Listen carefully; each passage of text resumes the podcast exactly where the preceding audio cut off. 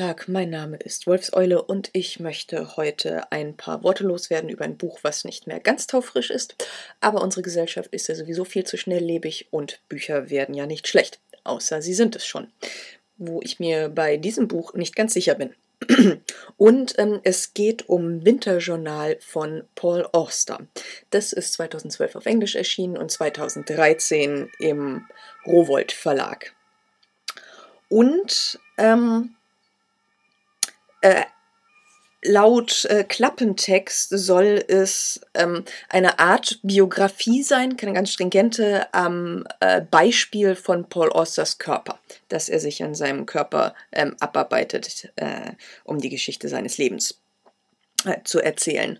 Paul Auster ist jetzt 64 und ähm, da er äh, ein weißer Schriftsteller ist, der auch einige gute Bücher geschrieben hat, wie ich ihm durchaus zugestehe, ist er damit in einem Alter, in dem alles relevant wird, was er schreibt und sagt. So scheinen zumindest einige Leute zu meinen. Denn als ich dieses Buch gelesen habe, hatte ich doch eher den Eindruck, dass er da so die letzten Reste seiner Notizbücher irgendwie zusammengekratzt hat und äh, fein verknubbelt hat, wie Snoopy das sagen würde. Ganz so fein verknubbelt ist es nicht, sie sind einfach aneinandergereiht. Ähm, mit verschiedenen Aspekten seines Lebens und öfter wird halt mal beschrieben, wie es ihm körperlich so ging. Oder dass er krank war oder dass er irgendeinen Unfall hatte, irgendeine Wunde, äh, so etwas ähnliches.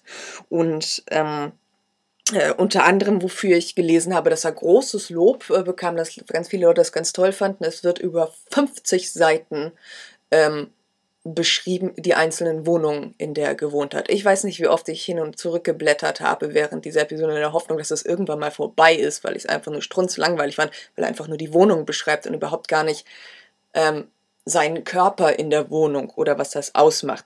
Überhaupt hatte ich den Eindruck, dass diese ganze Angelegenheit ein bisschen feige und ein bisschen lasch und unstrukturiert ist. Also es wurde immer gelobt, dass er so wahnsinnig persönlich ist und dass er als Mensch rüberkommt und dass er ja auch menschlich ist und so weiter und so fort. Nur interessiert mich der Mensch Paul Auster überhaupt gar nicht, wenn er das nicht strukturiert mir darstellen kann, wenn er sich nicht mit seinem Körper wirklich auseinandersetzt und immer nur beschreibt, ähm, wie das denn geht und dann irgendwelche poetischen Schlussfolgerungen daraus macht, ähm, die zum Teil sehr pathetisch sind. Finde ich alles sehr problematisch, finde ich auch alles ziemlich langweilig. Ähm, als kleiner Tipp, wer eine wirklich tolle Auseinandersetzung mit dem eigenen Körper lesen will und danebenbei noch so einiges serviert bekommt, wie zum Beispiel ein Kurzabriss über die Geschichte der Neurologie, über die Hirnforschung und ähnliches, der äh, halte sich an ähm, äh, Paul Austers Angetraute Siri Hustvedt, die mit Die zitternde Frau ein wirklich fabelhaftes Buch über ähm, Körper, Nerven und äh, die Wahrnehmung selbiger äh, geschrieben hat. Ja, also insgesamt fand ich dieses Buch eher lasch und nicht so doll. Ähm, hatte aber an einigen Stellen bin ich sehr, ähm, habe ich mich sehr dran aufgerieben, kann man sagen, weil ich äh, das Frauenbild, wie Paul Auster es so beschreibt, ähm, also sein Frauenbild, irgendwie merkwürdig finde und ein bisschen selbstherrlich. Und das liegt vielleicht auch schon daran, dass ich ähm, gleich am Anfang auf Seite 10 habe ich schallend gelacht, weil es einfach, also es ist unglaublich kitschig. Ähm, und ich finde es aber auch, ähm, naja, was daraus spricht, finde ich irgendwie etwas ähm, seltsam. Ich zitiere. Äh, vom Anbeginn deines bewussten Lebens bist du ein williger Sklave des Eros gewesen. Die Mädchen, die du als Junge geliebt hast, die Frauen, die du als Mann geliebt hast, jede anders als die anderen. Mollige und schlanke, kleine und große, intellektuelle und sportliche, launische und gesellige, weiße, schwarze und asiatische. Nichts Oberflächliches hat dir je etwas bedeutet. Immer ging es um das innere Licht, das du in ihr entdecktest, den Funken der Einzigartigkeit, das Auflodern von Individualität, und dieses Licht machte sie in deinen Augen schön, und während andere blind sein mochten für die Schönheit, die du in ihr sahst, entbranntest du vor Sehnsucht nach ihr, nach ihrer Nähe, Nähe, denn weibliche Schönheit ist etwas, dem du nie hast widerstehen können. Äh, ja. Wie gesagt, ich habe schallend gelacht und insgesamt klingt das Ganze so, also ein bisschen wie, wie Minnesang, dass, dass das nicht so ganz real ist und ähm, es klingt für mich so, als wollte er auf die Schulter geklopft werden und ähm, dafür gelobt werden, dass er ja so gar nicht oberflächlich ist und Frauen ja nur ähm, für ihr Inneres liebt. Das ganze Buch ist in der Du-Form geschrieben übrigens. Also Paul Auster redet mit sich selbst, macht im Deutschen noch viel weniger Sinn als im Englischen. Ich fand das Ganze ziemlich anstrengend, weil ich mich nicht derartig identifizieren wollte mit ähm, Paul Auster oder seinem Körper. Aber ähm, äh, das nur nebenbei, nur als Erklärung, ähm, warum die Texte so sind. Dann hat, äh, was Frauenbilder angeht, natürlich auch noch die heilige Hure ähm, ihren Auftritt. Und die ist tatsächlich ähm, eine Hure, weil Paul Auster ähm, in seiner Zeit in Paris sehr gerne zu Prostituierten gegangen ist. Das heißt, sehr gerne, er ist halt zu Prostituierten gegangen, weil er sonst, ja, weil er es wollte. Egal, auf jeden Fall, äh, diese heilige Hure, äh, die ähm, auftritt, wird folgendermaßen beschrieben. Und als du ihr genauer ins Gesicht siehst, bemerkst du, dass sie eine atemberaubende Schönheit wäre, wenn nur nicht ihre Augen zu nah beieinander stehen würden, wenn sie nur nicht ein wenig schielen würde, aber das spielt für dich keine Rolle. Sie ist immer noch die reizvollste Frau, die hier jemals auf den Strich gegangen ist, und ihr Lächeln entwaffnet dich, ihr hinreißendes Lächeln, und du denkst, wenn alle auf der Welt so lächeln könnten wie sie, würde es keine Kriege und keine zwischenmenschlichen Konflikte mehr geben. Ja, wundervoll zu schade für sie, dass sie schielt.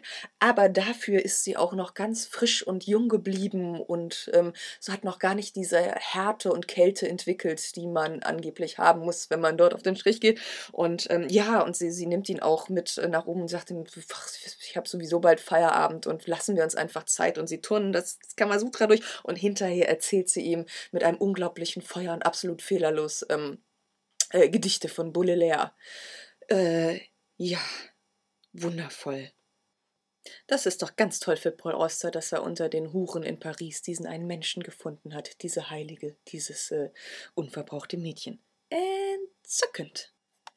Abschließend möchte ich eine Stelle zitieren, die ganz gut, finde ich, seine ähm, Haltung, die sich durch dieses ganze Buch ähm, zieht, demonstriert. Dieses ähm, äh, Ich lerne äh, aus Menschen, aus Dingen was er dann lernt, bin ich nicht ganz sicher. Und die außerdem ziemlich repräsentativ ist für äh, den Stil des Buches, der schon sehr oft, finde ich, ins Schwülstige äh, grenzt und ähm, äh, getragen wird von einem hm, einigermaßen gut abgehangenen Pathos.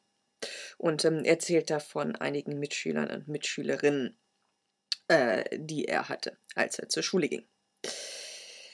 Ähm, Du siehst noch immer den buckeligen Jungen mit dem verrenkten Körper vor dir, das Mädchen, dem ein Arm fehlte, ein fingerloser Stummel ragte aus ihrer Schulter, den Jungen, der sich immer das Hemd voll sabberte, und das Mädchen, das kaum größer war als ein Zwerg. In der Rückschau hast du das Gefühl, dass diese Menschen ein wesentlicher Teil deiner Erziehung waren, dass du ohne sie nur ein lückenhaftes Verständnis hättest von dem, was es heißt, ein Mensch zu sein, dass es dir an Tiefe und Mitgefühl, an jeglicher Einsicht in die Metaphysik von Schmerz und Unglück fehlen würde, denn diese Kinder waren die Heldenhaften, sie waren es, die sich zehnmal so viel anstrengen mussten wie alle anderen, um einen Platz für sich zu finden. Hättest du ausschließlich unter körperlich Gesunden gelebt, unter Kindern wie du selbst, die ihren wohlgeformten Körper für etwas Selbstverständliches hielten, wie hättest du jemals lernen können, was Heldentum ausmacht? Ja, es wäre auch tragisch gewesen, hätte der ähm, wohlgeformte junge Paul Auster ähm, nicht die nicht wohlgeformten äh, Schüler und Mitschülerinnen ähm, gehabt, äh, die ihn lehren, was es heißt, ein wirklicher Mensch zu sein. Das ist nämlich nicht ihr Job, ähm, den Wohlgeformten zu zeigen, ähm, wie glücklich sie sich schätzen können, dass sie nicht so sind, sondern das ist ja eigentlich ähm, äh, etwas ganz anderes. Ja. Aber die sind nun mal heldenhaft. Sie haben ja keine Chance. Ähm, das äh, ist ja eigentlich dann nicht das äh, wahre Heldentum, sondern das ist das Tragische unserer Gesellschaft und das ist traurig. Ähm, aber immerhin, äh, Paul Auster hat ein paar Erkenntnisse daraus gewonnen. Und das ist doch ganz toll für Paul Auster. Ja, das ist so diese Haltung, die mich an diesem Buch stört. Vielleicht habe ich mich da etwas ähm, verrannt. Das weiß ich nicht, aber ich komme noch nicht mehr raus.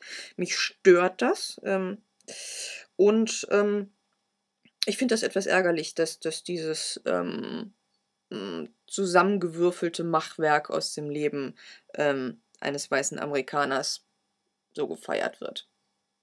Aber nun gut, wer anderer Meinung ist oder ähm, irgendwie ähm, mir gegen argumentieren möchte oder sonst wie, der mag mir gerne ähm, Widerrede leisten. Entweder schreibt ihr mir bei äh, Hauptsache Fadengeheftet oder äh, bei Twitter. Da bin ich die Wolfsäule.